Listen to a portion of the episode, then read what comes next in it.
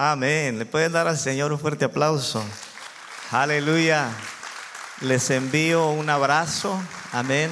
Un abrazo de, de felicitación por este nuevo año.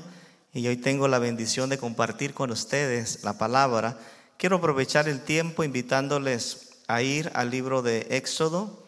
Éxodo es el segundo libro de la Biblia. Y estaremos leyendo el capítulo 28, versículo 36. Y el tema será bien simple, el tema será santidad a Jehová. Amén. Este será el tema que vamos a compartir con ustedes. Éxodo capítulo 28, versículo 36, dice así la palabra del Señor.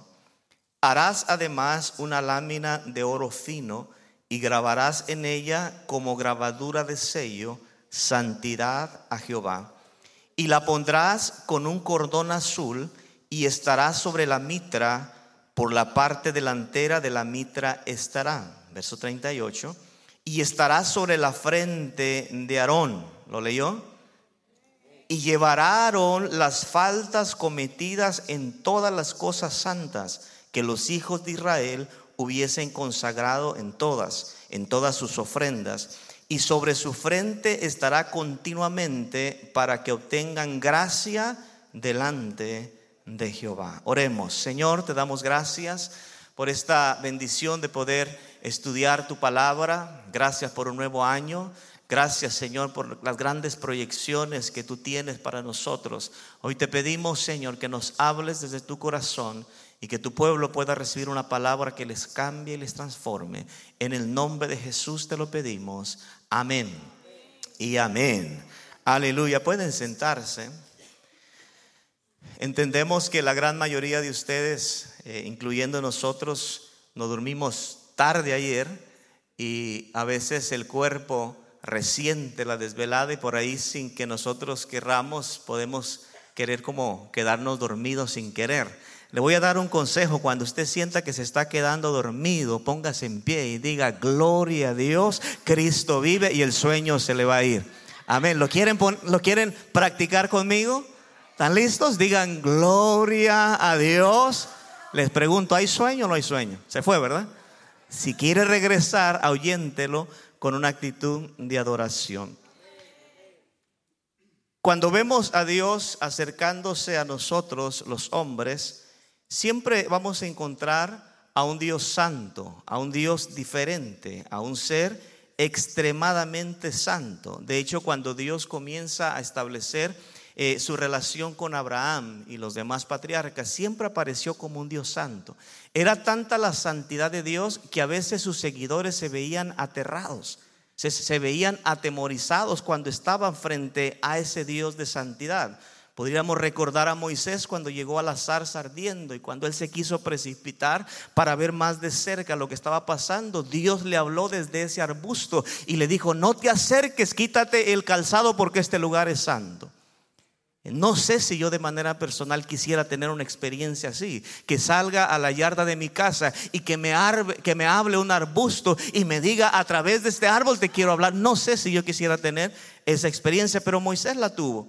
Y cuando estuvo ahí en ese monte santo, después Dios le dijo que fuera y sacara a su pueblo de la esclavitud y que regresaran a ese monte donde ellos iban a tener su primera experiencia con el Dios de la santidad. Y esto es algo muy, muy impresionante, porque después que Israel comienza a caminar, comienza a conocer al Dios de la santidad, Dios le dijo a Moisés, vas a levantar un tabernáculo, vas a levantar una tienda en el desierto y este será el lugar más sagrado de todo el campamento. Vas a construir un arca al cual llamaron el arca del pacto. Vas a poner la mesa de los panes, vas a, crear un incienso especial y vas a producir el aceite de la santa unción. Todo eso Dios se lo dijo a Moisés y siempre ha estado la curiosidad si el lugar de reunión, el tabernáculo, sería un lugar santísimo, de manera que el arca nadie la podía ver a menos que no fuera el sumo sacerdote, ¿cómo es que los que trabajaron creando estas cosas no murieron? Al estar construyendo estas cosas. ¿Y sabe por qué ellos no murieron?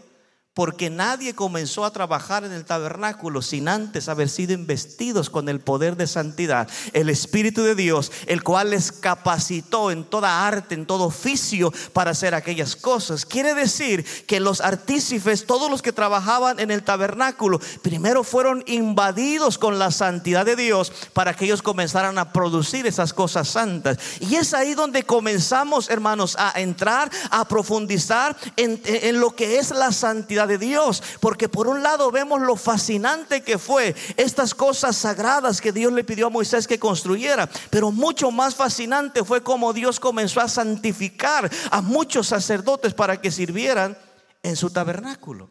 Las vestiduras de los sacerdotes eran impecables, eran únicas, nadie más las podía vestir. Es más, si usted se atrevía a ponerse una vestidura sacerdotal, usted corría el riesgo de morirse. Eso era solo para los sacerdotes. Y Dios fue más allá, no solamente conformándose con las vestiduras externas, Dios aún mandó hacer la ropa interior para los sacerdotes. ¿No sabía usted? Dice Éxodo 28, 42, y lo voy a leer de la Biblia para que no piensen que es cuento mío.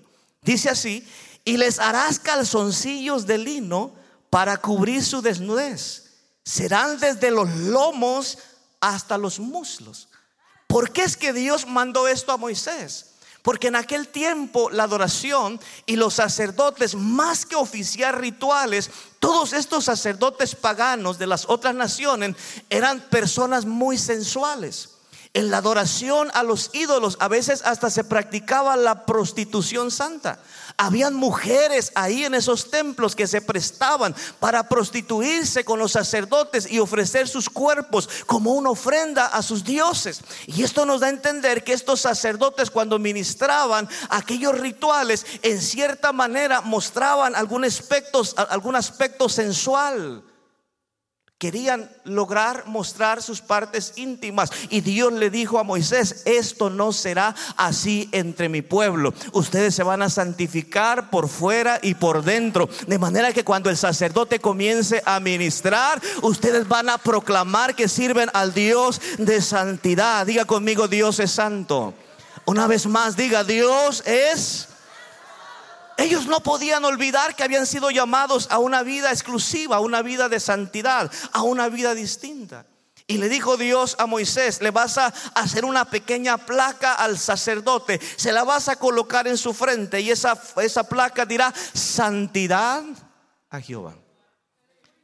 Pero hay algo interesante acá, porque cuando pensamos en santidad, mucha gente quiere santificarse para sentirse mejor o mayor que otros. Y la Biblia no habla de santidad en ese sentido. Aarón tenía que llevar en su frente esa insignia de santidad a Dios, pero leímos también en el pasaje que además de llevar esa inscripción santidad a Jehová, ahí mismo Aarón tenía que llevar escritas las faltas de todo el pueblo para hacer expiación por ellos. O sea que en el mismo lugar donde decía santidad a Jehová, estaban también colgando pendientes las faltas del pueblo, porque usted y yo sabemos que hemos sido llamados para ser santos, pero algo pasa cuando nos santificamos para Dios, hermanos. Entre yo más me acerco a su presencia, entre más conozco la santidad de Dios, más me doy cuenta de que soy pecador, más me doy cuenta de mis faltas, de mis debilidades. Así es que entre más yo ahondo en la santidad de Dios, no es para llenarme de orgullo, no es para jactarme y decir yo soy más santo que todos los hermanos en faro de luz cada vez que me ahondo a la santidad, sé que soy el más vil pecador. Y entonces tengo que estirar mi mano y pedir que la gracia de Dios me sustente, porque no puedo sostenerme por mí mismo. El hombre más santificado de esa época, que era el sumo sacerdote, tenía que llevar dos cosas, santidad y el pecado del pueblo. Y fue lo mismo que Cristo hizo por nosotros. No ha habido un ser humano sobre la faz de la tierra que haya sido tan puro, tan perfecto tan especial. Mire, Jesús hasta se dejaba que una mujer prostituta le besara los pies, llorar ahí, y él no sentía nada, no veía a esa mujer con morbo. Él era un hombre santo a totalidad. Yo jamás me atrevería a tener una experiencia así. Primero porque mi esposa me mataría. Y segundo porque me disciplinarían en este ministerio. Pero Jesús lo permitió. Él, él, tenía dominio y control sobre su carne. Pero cuando estaba colgado en la cruz, ahí ese ser santo estaba cargando sobre nosotros el pecado, la inmundicia, la sociedad. Y en un mismo lugar, en la cruz del Calvario, se expresaba la santidad de Dios y el pecado del hombre. Por eso es que el sacerdote debía ser constituido como una especie de puente. Con una mano tenía que agarrar la santidad de Dios y con la otra mano extender al pueblo una esperanza, extender al pueblo la oportunidad de venir a encontrarse con el Dios de santidad. Esto me deja saber que cada vez que Dios me santifica, cada vez que Él me purifica, es porque Él me quiere llevar a su santidad, pero también para que pueda ver al pecador y le pueda decir que el Dios de santidad se quiere relacionar con Él, lo quiere limpiar, lo quiere purificar. Bendito sea su nombre para siempre. ¿Qué tan santo eres? ¿Qué tan santos somos? Va a depender qué sentimos cuando vemos al pecador. Porque usted, si usted se escandaliza del pecador creyéndose el super santo, probablemente que no haya nada de santidad en usted. Porque ese Dios santo nos ama. Y este es un misterio que al menos a mí en lo personal me cuesta mucho entender. ¿Cómo es que el Dios de santidad ha decidido relacionarse conmigo, con mi esposa, con esta iglesia, a sabiendas de que somos lo que somos? Diga conmigo, yo soy un pecador Ahora diga conmigo, yo soy santo. ¿Se puede entender eso? Es un misterio que la mente no puede entender. Entonces la santidad de Dios, en lugar de verlo como algo así que nos atemorice, debe verse como un acto de esperanza que Dios nos brinda, nos da esa confianza de acercarnos a Él. Dios no es arrogante cuando Él dice que Él es santo. Él sigue siendo, siendo humilde y sencillo. Amén. Él es un ser apartado del mal, pero también es un ser que se acerca a lo inmundo, a lo sucio y lo limpia, lo purifica. ¿Alguno de ustedes se limpió se restauró a sí mismo antes de venir a Jesús? Venimos tal y como éramos. Yo venía con un corazón amargado, con un corazón lleno de dolor, de resentimiento, y así como vine, Él me aceptó, Él me abrazó, Él me amó. Y quisiera decirles que ya no soy así, que ya cambié, que ya soy maduro, que ya soy espiritual, pero muchas veces reacciono de la misma forma y Él me sigue amando. Me sigue aceptando, me sigue atrayendo a su presencia porque Él nos ama más allá de lo que somos. ¿Cuántos pueden darle gracias a Dios por ese Dios de santidad? Quiero rápidamente, porque el tiempo avanza muy rápido, quiero hablarles de tres cosas que yo entiendo cuando pienso en la santidad de Dios. Eh, y obviamente me estoy refiriendo ya a la vida práctica. ¿Cómo yo puedo conectar este concepto de la santidad a, a, la forma de vivir diariamente? Y les voy a hablar de tres cosas importantes. Porque para mí santidad es apartarnos del mal. ¿Lo quiere repetir conmigo? Santidad es apartarnos del mal. Segunda cosa, santidad es perseguir el bien. ¿Lo quiere repetir? Santidad es perseguir, hacer el bien. Y en tercer lugar, santidad es llenarnos todos los días del Espíritu Santificador. Son tres cosas muy simples, pero quisiera que lo viéramos a, la luz de lo que Pablo le escribe a, los tesalonicenses en este pasaje tan corto, pero tan profundo en significado. Primera de Tesalonicenses 5:23 dice así, y el Dios de paz, diga conmigo el Dios de paz o santifique por completo. No dice a medias, ¿verdad? Y todo vuestro ser, espíritu, alma y cuerpo, sean guardados irreprensibles para la venida de nuestro Señor Jesucristo. Entonces, vivir en santidad, en primera instancia, es vivir apartados del mal. Diga conmigo una vez más, apartados Quiere decir que mi trabajo, escuche bien esto, mi trabajo no es erradicar el mal. Mi trabajo es huir del mal. ¿Me explico? Mi trabajo no es desaparecer lo malo para ya poder servir a Dios y ser obediente siempre. Mi trabajo es huir de aquellas cosas que me pueden afectar. Yo no puedo evitar que este 2023 las tentaciones lleguen a mi vida, porque van a llegar. No me puedo encerrar en un cuarto oscuro, en un cuarto secreto y decir, aquí, aquí nadie me va a tentar, aquí Satanás no me va a encontrar porque no funciona. De hecho se dice que Jerónimo, uno de los padres de la iglesia, intentó aislarse con la idea de santificarse para Dios y vivió algunos años solo, en un lugar apartado. Pero mientras que él estaba en ese lugar apartado, sintiendo las amenazas del clima porque estaba en un lugar muy frío. Él después testifica que aunque su carne estaba fría por las noches, su conciencia y su alma ardía por pasiones. Y dice que por las noches le venían imágenes de jovencitas bailando sensualmente por las calles de Roma y se quedó sorprendido. ¿Cómo es que él, estando aislado, sin estar conectado con la sociedad, estaba sintiendo este tipo de experiencias? ¿Cómo es que la tentación lo había perseguido? Pues es que la tentación nos sigue porque somos humanos, fuimos vendidos al pecado. Y así es que mi trabajo no será evitar la tentación, sino correr y huir de esa tentación. Este año, hermano, cuando vea que su mujer está con ganas de pelear con usted, corra, huya. Aléjese, sea sabio. El sabio ve el peligro y huye. Si un día me ve corriendo a mí por la calle, piense que le estoy huyendo a la tentación. No podemos ser ingenuos. No podemos llegar a pensar que somos tan santos como para que el mal nunca nos toque. Sabe que el mal se puede esconder en el espíritu del hombre por muchos años sin que se dé cuenta. Usted puede pensar que ha superado una situación, pero eso está ahí. Decía el, teólogo William Garner en su libro eh, eh, el, creyente y la armadura completa, él decía que el mal se puede agazapar en el espíritu del hombre por años y de repente salta como una fiera para devorarlo sin que el hombre se dé cuenta.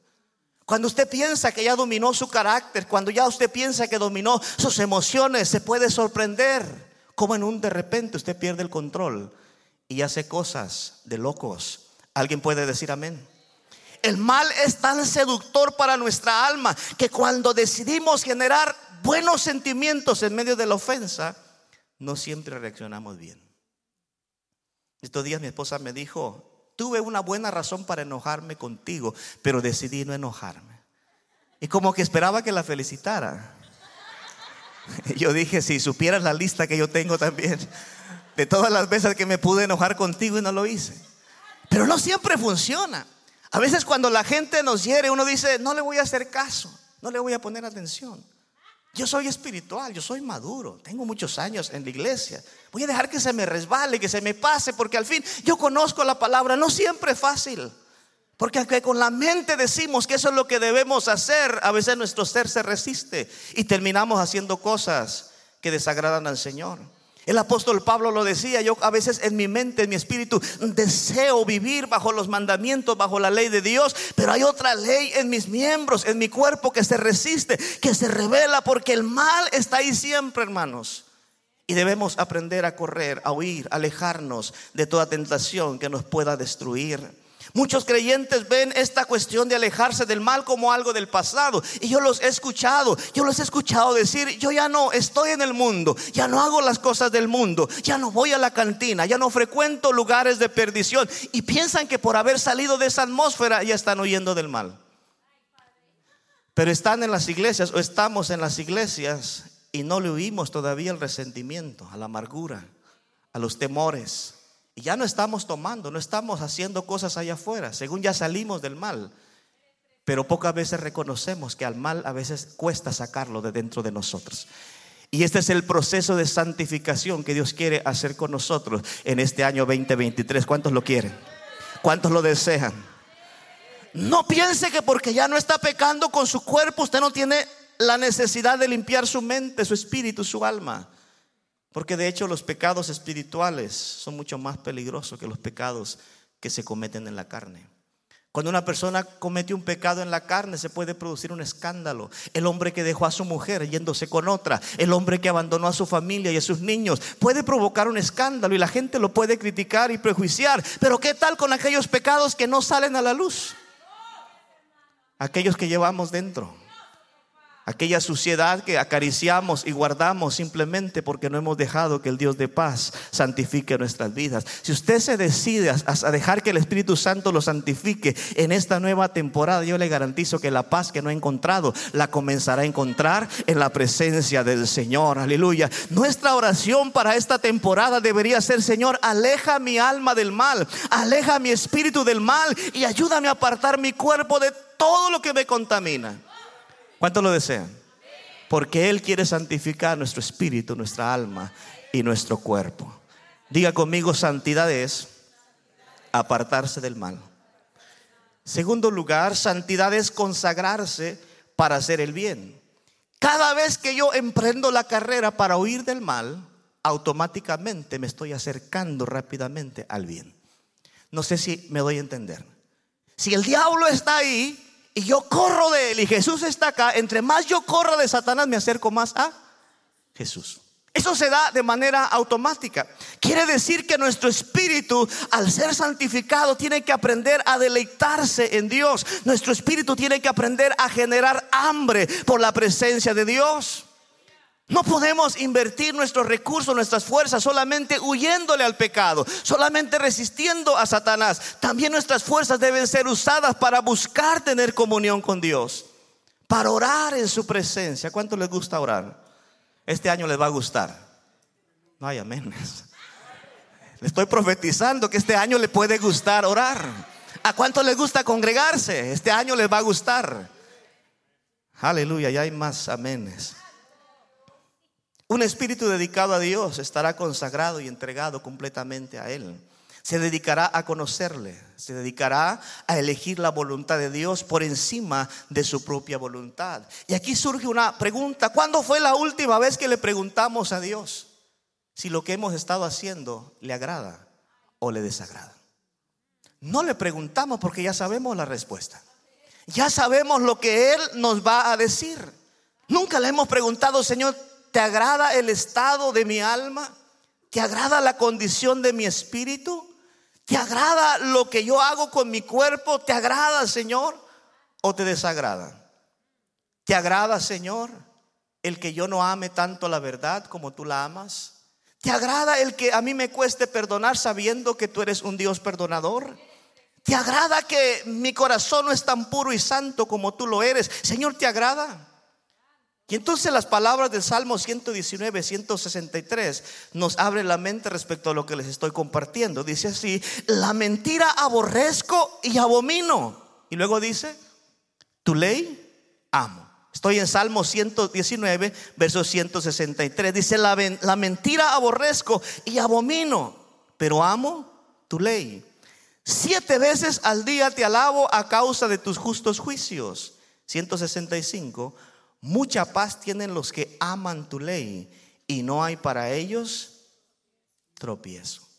Al menos a mí, mi esposa siempre me consulta cuando se va a poner algo y me dice, ¿te gusta lo que me estoy poniendo? Y yo le digo sí o no.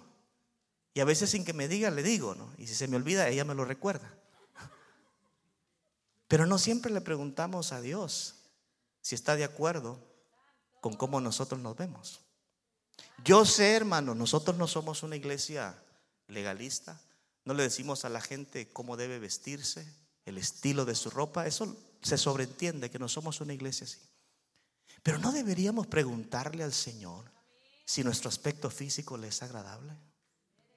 Estos días mi esposa y yo fuimos a un lugar y estaba la familia reunida, ¿te recuerdas? Y llegó una jovencita, escasos 20 años tal vez. No les miento, la mitad de sus senos por fuera. Se veía, le decía a mi esposa, qué incómodo. Y no es porque uno sea morboso, es que a veces uno no puede evitar mirar esas cosas. Y le decía, ¿dónde está el papá? ¿Dónde está la mamá? Y no es que seamos legalistas, vuelvo a recalcarlo, pero deberíamos preguntarle a Jesús, ¿te gusta, te agrada cómo yo me veo?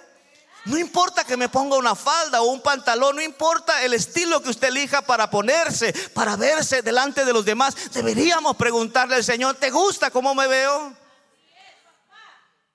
¿No se ha dado cuenta que ahora la tendencia en las redes sociales, en la televisión, en el internet, es que los pastores tienen que verse cool? ¿No los ha visto? Pantalones que tienen que echarse aceite para que les entren tallados. Estoy hablando la verdad, hermanos, perdóneme muestran y revelan sus curvas, todo ahí se ve y usted tiene que verlo porque está escuchando el mensaje, pero no es cómodo. Dios le dijo a Moisés, aún la ropa íntima de los sacerdotes, quiero que tú la tomes en cuenta. Porque no van a ser como el resto de los pueblos, no van a ser inmundos ni impíos, no van a ser sensuales, van a ser santos, se van a cubrir para mí, porque yo soy un Dios santo que demanda santidad, que busco pureza. Así es que deberíamos preguntarle a Dios si está contento con lo que hacemos. Yo sé que en estos días el pecado de todos fue la glotonería, ¿verdad? Comimos más de la cuenta. Pero nunca le hemos preguntado a Dios si le gusta lo que le estamos metiendo a este cuerpo. Señor, ¿te gusta? Que me tome cinco Monsters por la mañana y, cinco Red Bulls por la tarde. ¿Te gusta? ¿Te gusta que me coma media docena de, de, donas por las mañanas y la otra media por la tarde? ¿Te gusta, Señor? No, no le vamos a preguntar. Porque ahí sus gustos no nos afectan. Queremos cumplir nuestros caprichos, satisfacer nuestros gustos. ¿Cuándo fue la última vez que le preguntamos a Dios si nuestras manos están lo suficientemente santas para servir en su obra? ¿Cuándo fue la última vez que le preguntamos a Dios si nuestros pies están caminando por el camino de la santidad? ¿Cuándo fue la última vez que le pedimos perdón a Dios por dejar que por nuestros ojos entre el mal, por estar viendo cosas que no debemos ver, por estar codiciando cosas que no debemos codiciar? ¿Cuándo fue la última vez que le decimos, Señor, yo quiero que tú me santifiques mi alma, mi espíritu y mi cuerpo enteramente, Señor? ¿Cuándo fue la última vez que le preguntamos a Dios si le agrada el uso que le damos a nuestra lengua? ¿Cómo rebajamos, cómo despreciamos a otros sin temor de Dios? Hermano, le voy a dar un consejo en este año. La gente que se dedica a hablar mal de otros va a ser cuestión de tiempo para que comience a hablar de usted. Tenga mucho cuidado esa gente. No son personas de confianza. Así vengan a bajarle el cielo y las estrellas, a decirle que usted es lo máximo, que usted es lo único, que usted realmente es distinto a los demás. Tenga mucho cuidado porque será cuestión de tiempo. Y usted también andará en medio de esas habladurías. ¿Cuántos le han preguntado a Dios si le agrada el uso que le hemos dado a nuestro cuerpo? Cuando podemos trabajar 70 horas a la semana y si nos piden 10 más, decimos sí. Y no nos importa si al fin de semana llegaremos todos agotados, soñolientos, todos distraídos. No nos importa. No le preguntamos a Dios si está bien que le vengamos a entregar las obras, porque no nos conviene hacer esa pregunta. Pero le vengo a decir, hermano, este cuerpo que Dios nos ha dado es el templo del Espíritu Santo. Y así como lo ofrecemos, lo entregamos para ganarnos el sustento diario, más vale que este año usted tenga fuerzas de reserva para que cuando venga a la casa del Señor pueda levantar sus manos, pueda gritar, pueda glorificar, pueda exaltar su nombre. Aleluya. Todo lo que Él nos ha dado tiene que ser llevado a un proceso de santificación. Me asusta ver ahora cómo los dones y los talentos en la iglesia, esos dones que deberían ser entregados exclusivamente para el servicio de Dios, ahora están haciendo que los ministros se conviertan en artistas. Y ya no es raro encontrar personas ministrando los fines de semana en una iglesia y abrazando proyectos seculares durante la semana porque para ellos es un trabajo. O sea que el domingo voy y toco música de mí en San Marcos, pero si después me sale una tocada por la tarde y tengo que tocar música de Michael Jackson, pues lo haré porque es mi trabajo. Perdóneme que lo incomode tanto, ¿no? ¿Qué, qué manera de comenzar un, un, primer servicio del año? Estaba leyendo, estaba leyendo la experiencia que tuvo el pintor más famoso de Alemania cuando Napoleón se le acercó con una fuerte suma de dinero y le pidió que hiciera una pintura a la diosa Venus. ¿Y sabe qué fue lo que contestó este pintor? Dijo, no puedo, porque acabo de dibujar el rostro de Jesús. Y mi pincel no se puede contaminar haciendo ninguna otra imagen, porque mi pintura, mi arte ha sido dedicada exclusivamente para Dios. Déselo fuerte.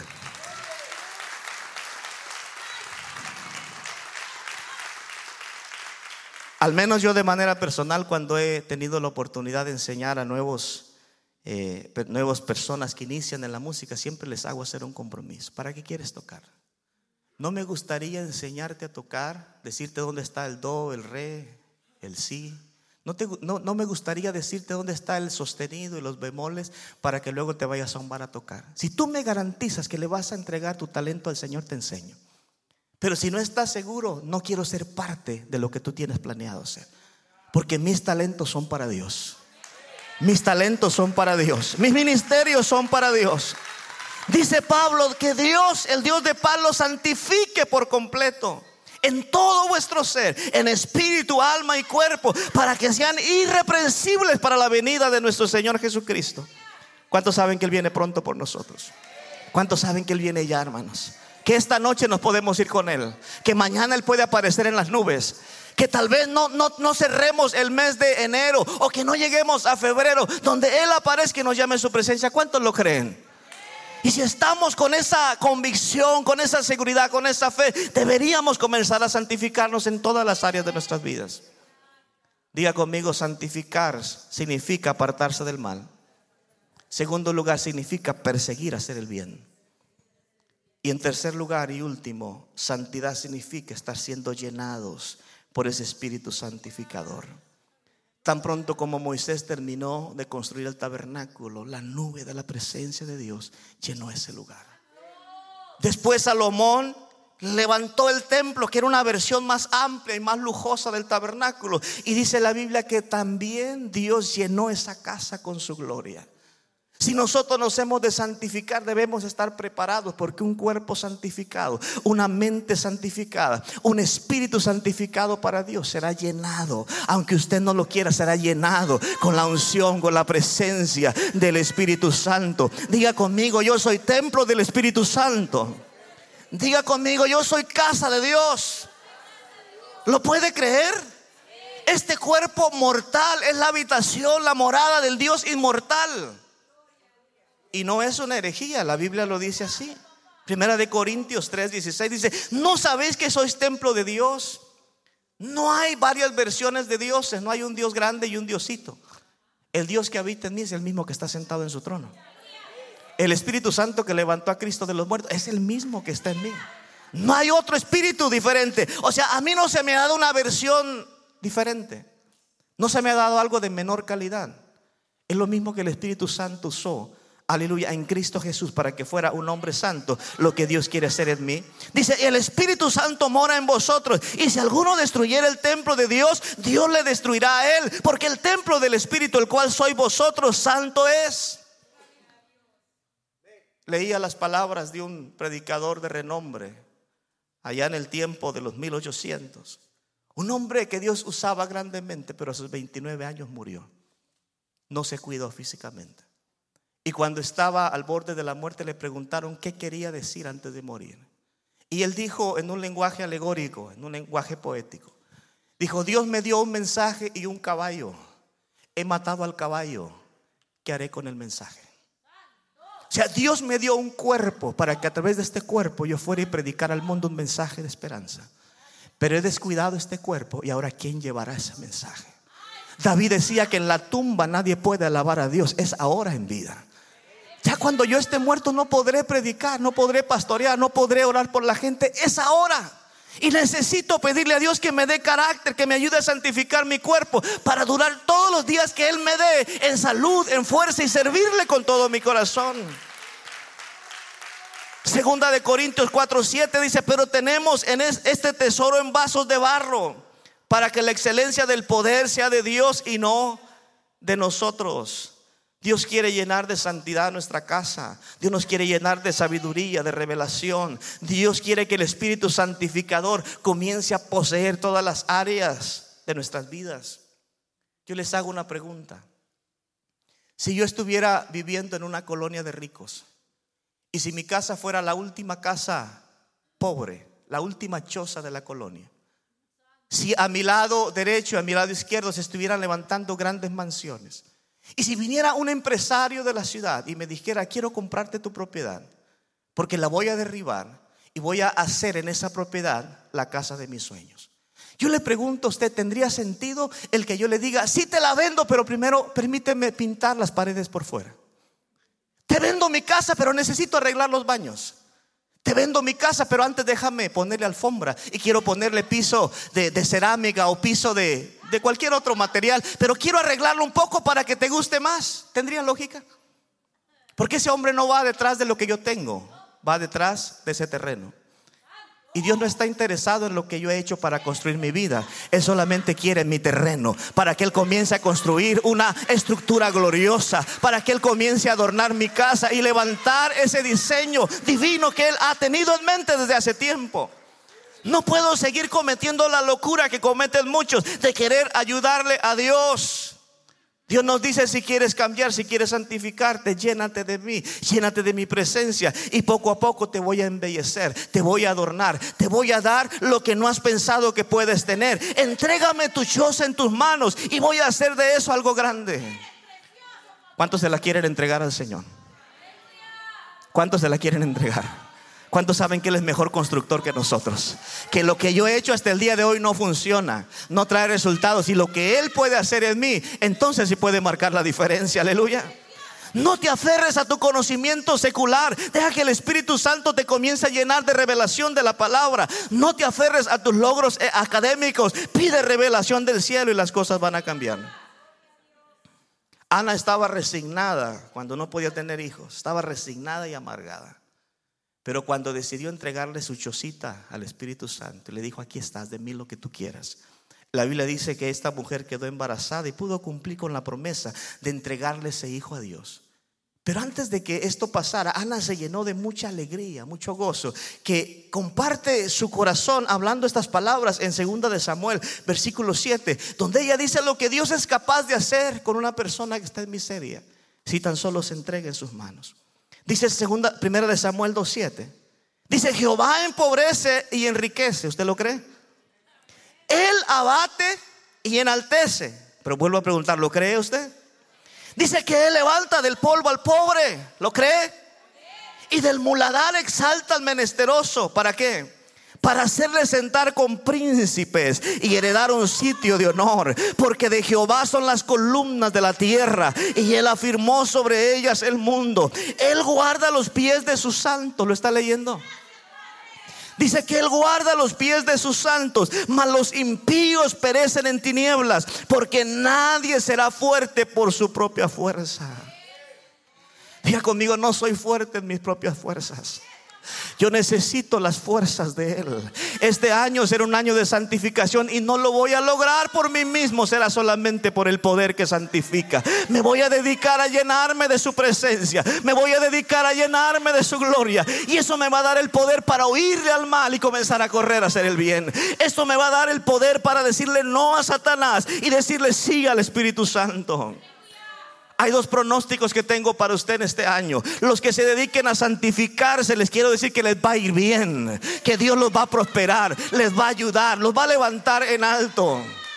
Pero aquel que quiera seguir como está, mi pronóstico es que le va a ir peor de cómo le ha ido hasta el día de hoy. ¿Estamos dispuestos a entrar en ese ambiente de santidad para Dios? Quiero invitarles a estar en pie.